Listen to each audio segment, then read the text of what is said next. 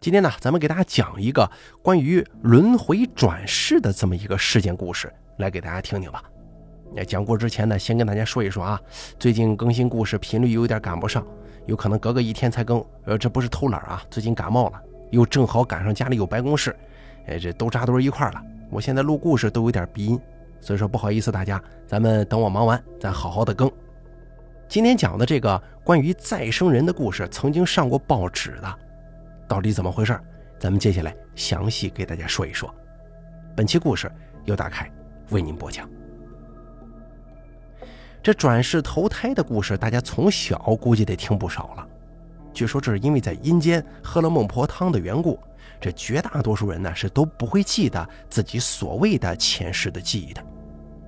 但今天呢，咱们要讲的这么一个转世奇人啊，他竟然真的有前世记忆，上过某报的天下传奇板块。说的是，在海南省东方市赶城镇居住着一位叫唐江山的二世奇人。唐江山在一九七九年，也就是他三岁的时候的某一天，忽然对父母说：“我不是你们的孩子，我前世叫陈明道，我前世的父亲叫三爹，我的家在儋州，靠近海边。这个位置呢，在海南岛北部，距离东方市有一百六十多公里。”他还说他是被人用刀和枪给打死的。更为奇怪的是，他竟然能够讲一口流利的儋州方言。在这儿再给大家解释一下啊，东方是讲闽方言，儋州人讲军话，一种由不同方言形成的一个特殊地方方言，并且啊，他的腰部还留有前世被砍的刀痕。据这个唐江山自己说啊，他说我属龙。一九七六年农历十一月二十一日出生。我现在的父亲叫唐崇进，母亲叫林顺流。现有两位哥哥、三个姐姐、两个弟弟、一个妹妹。听母亲及大人说，我出生的时候刚好天亮，正在做早饭。母亲说我出生是在村里的，没有钱去医院。还说了，这刚生下来的时候啊，我被一层透明的薄膜，也就是胎膜包裹着，好像是个盘一样的东西。啊，又圆又扁，啊，我就在这块东西里头，怎么挣扎也出不来。我母亲心中焦急，担心极了。后来我外公来了，他用农村的俗办法取来一本书，用那书页扇了三次，那块硬膜就破了。于是呢，我就这样艰难的来到了人世间。记者后来就问他：“你对前生的事儿是刚生下来就有记忆呢，还是到了一定岁数之后才有的这些现象啊？”他就说：“是否刚一生下来就有记忆？我现在很难说得清楚。大概是在我三岁的时候就有了印象，后来越长大，这个记忆就越清楚了。直到六岁那年，记忆达到了最高峰。但后来长大了，有一些跟六岁那年相比，就淡忘了许多了。你比方说这个儋州话，我是在三四岁的时候就会说了。不墨这个地方，他没有人讲儋州话，没有人跟他对话，渐渐的，这个儋州话就忘了个差不多了。”还说我去儋州前生的家中啊，亲临其境，儋州话就会讲得非常流利。当时我是用儋州话与前生的亲人对话的，使许多人大惊失色。现在啊，我也会讲儋州话，但是自我感觉现在讲这个儋州话，可远远比不上六岁的时候那会儿讲得好。至于这个前世刀疤还在的这个情况啊，听大人说，我从三四岁的时候起就曾经多次对父亲说。我不是这里人，我的家乡是靠近港口的。我不是东方人，我是儋州人，也就是儋县人，名叫陈明道。啊，父亲叫三爹，家住儋州新英镇黄峪村，并且啊，黄峪村附近有一个村叫某某村。这两个村人多地少，经常会因为土地纠纷而发生这个械斗。械斗打架的时候啊，用刀用枪，甚至都有人用手榴弹呢。以前这俩村结的仇恨就很深。而我正是被某某村人给打死的。不过这次打死啊，不是双方械斗，是一九六七年九月的一天，我也就是陈明道，当时是村里的共青团支部书记、民兵干部。那天我们村的碾米机没有油了，我们八个人外出买柴油。外出之前，村里的父老叫我们回来的时候啊，得走小路，不能走大路。我们不听啊，想不到会被对方打。回来的时候，果然被对方袭击给打死了。八个人死了六个，另外一个逃回了村，一个身负重伤。我被击中后脑一刀，左腹一刀，左后背处被子弹从接近左腰的刀伤处通过。而我在后世出生的时候，据大人说头部没有疤痕，但是左腰这个刀疤清晰可见。说完之后啊，他还对记者解开了衣服，果然隐约可见刀伤痕迹。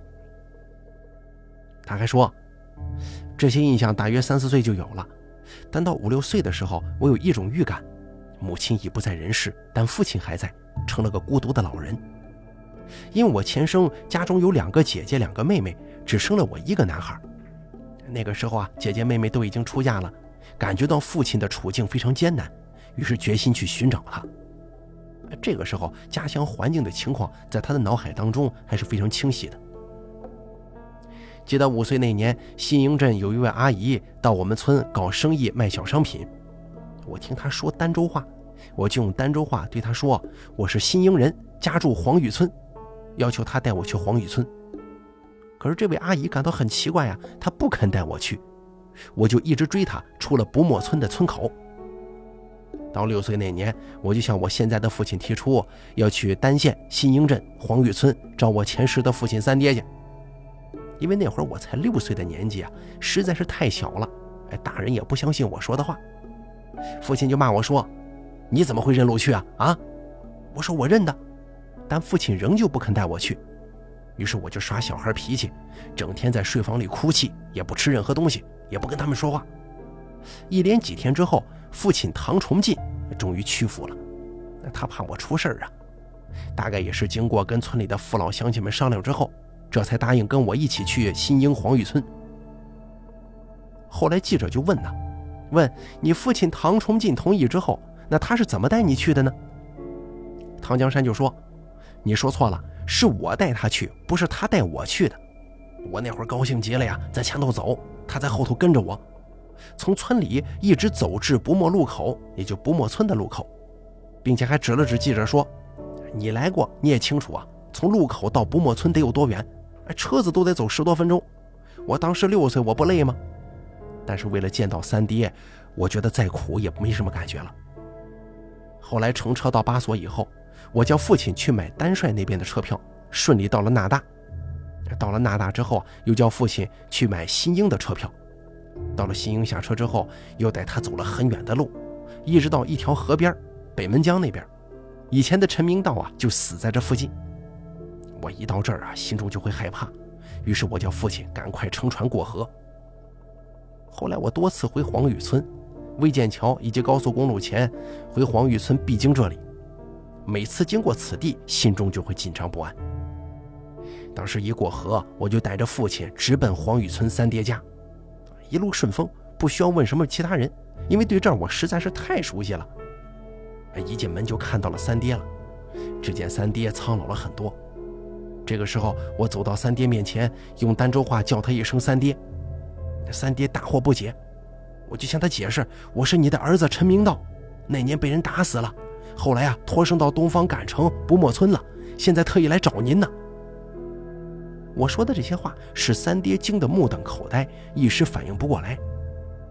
我知道我这么小的年纪说话，大人肯定不相信，我就跑进房间，把我死后他们给我立的神牌抱了出来，对他说：“这是我的神牌，现在我是活人，不要再往上头放了。”并且告诉他我以前睡哪个房哪张床，并且一一数出了我以前常用的东西。三爹见我说的一丝不差，确认了我是他那个死去的儿子陈明道以后，一下子抱起我来大哭不止。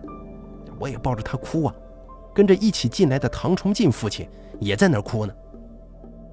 这个时候惊动了四邻，大家都赶过来看看到底咋回事。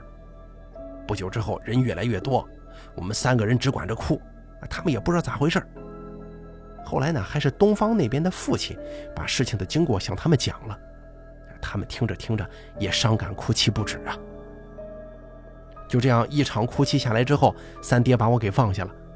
这个时候才见到了很多人，这些人中有亲人二爹的儿子陈君柱弟弟，还有以前的好友，每一个我都认得，并且上前能叫出他们的名字。还说出以前跟他们一起做过什么事儿，说的一点也不差。这下子他们就不得不承认我就是陈明道托生的。这次来黄峪村与三爹过了三四个晚上，这几天当中，村里的亲人们热情地接待了我们，并正式确认了我与三爹的父子关系。可这个时候，母亲已经去世，两个姐姐、两个妹妹都已出嫁，三爹成了孤独的五保户。我这一来呀，使他得到了亲情的欣慰。但我十岁以前，每次来他都抱着我哭，伤感不已。回东方不久，我第二次去看三爹，这次去就不光是我跟父亲两个人了，还有我母亲林顺流以及其他亲人一大帮。但这次只去到新英镇，没有进村。因为黄峪村与某某村的人正在派出所门口动武打大架呢，新英镇派出所知道是我们来了，出于保护我们的安全，不让我们进村，把我们带进了新营派出所。原来我第一次到黄峪村的时候，很多人听说我是陈明道死后托生回来认父亲这个事儿以后啊，都来看我，并询问当时被打死的情况。我因为年纪太小啊，不懂得事情复杂。我就说出了打死我的那个人的名字，而这个某某村跟黄峪村之间的关系特别复杂，既有长期因为土地问题的矛盾，又有这个男女婚嫁的裙带关系。我前生的二姐及三妹就是嫁在了这个某某村。我回东方以后啊，有某某村在黄峪的亲戚回那边说，陈明道托生在东方回来寻父了，托生的这个小孩说是咱村的某个人打死他的。这个村的人怕旧案再翻呢，我们村的人记起了新仇加旧恨，于是这两个村啊因为我的一句失误啊说的这个话又大打出手了。现在我想起这个事真的很懊悔呀，我太不懂事了。你说这是前世的事儿，我说那个杀我的人的名字有什么用呢？难道我想让政府去抓他坐牢报这个仇吗？两辈子人了，其实我并不这么想。只是小孩嘴快呀，没啥心眼儿，失误脱口而出。我去认三爹，只是因为亲情驱动，图个光明正大、平平安安的，不想报前世之仇，并且还希望两个村能够抛弃前仇，和睦相处。后来也不知道派出所是怎么处理的，反正总算是不打架了。二十年来，我曾经多次去黄峪村，但每次去，我心中都会感到不安，因为。只要到黄峪村去，那是必须得经过这个某某村的。在新营派出所，我东方这边的母亲怕我们被人打呀，急着要回去，但派出所又怕我们不安全，不肯放我们走。于是我母亲跟所长就吵起来了。我见所长骂我母亲，我就上前用儋州话骂所长说：“难道你们要把我们当人质吗？”所长见我一个外地小孩能用儋州话说出这般道理来。就派车把我们送回了东方那边。第二次去黄峪不成功以后，我非常挂念我三爹呀，怕那个某某村的人过去打他，过去侮辱他。我曾经多次要求东方这边的父亲再带我过去看我三爹，但父亲跟村里的其他人都不同意呀，大概是怕不安全这个事儿。后来之后不久，估计大人们听到两个村经过派出所出面调解。已经把我失言而引起的这场风波给平息掉了，安全问题得到了保障吗？于是父亲及其他的亲人带我第三次访这个黄峪村探望三爹。见到三爹之后，三爹又抱着我伤感哭泣呀，但看得出三爹有激动和欣慰的感情。这次过去住了许多天，因为族内兄弟轮流请吃饭呢，照样有很多人过来看我。有一天，我见到了一位三十岁左右的中年妇女在人群中偷看我，我认出她来了，就叫了她的名字。这妇女一听，大惊失色呀。原来我被打死的那年已是二十岁的青年，有了恋爱的对象。后来她嫁人了，夫家离这儿并不远。而我托生回黄峪村认父亲这个消息传到了他们那儿，被她听到了，勾起了她心中几乎泯灭了的记忆。我这次来黄峪村被他打听到了，于是呢，他带着一种好奇跟疑惑的心，特意来看我。当时我一见他大惊失色，我就走了过去，拉着他的手，就说：“你是不是谢树香啊？咱们俩以前是好朋友。哎，你你别怕我啊，我很想念你的。”接着我就把我以前曾经跟他在什么地方散步，在什么地方玩，做过什么事儿等等等等，都给说出来了。他听我说的一点不错，勾起了心中的往事，动情了，眼泪流了出来，一下子抱起我就大哭啊。他这一哭，我也哭了，我趴在他的怀里，感到了一种母亲一般的温暖。此情此景，使在场的不少人伤感哭泣。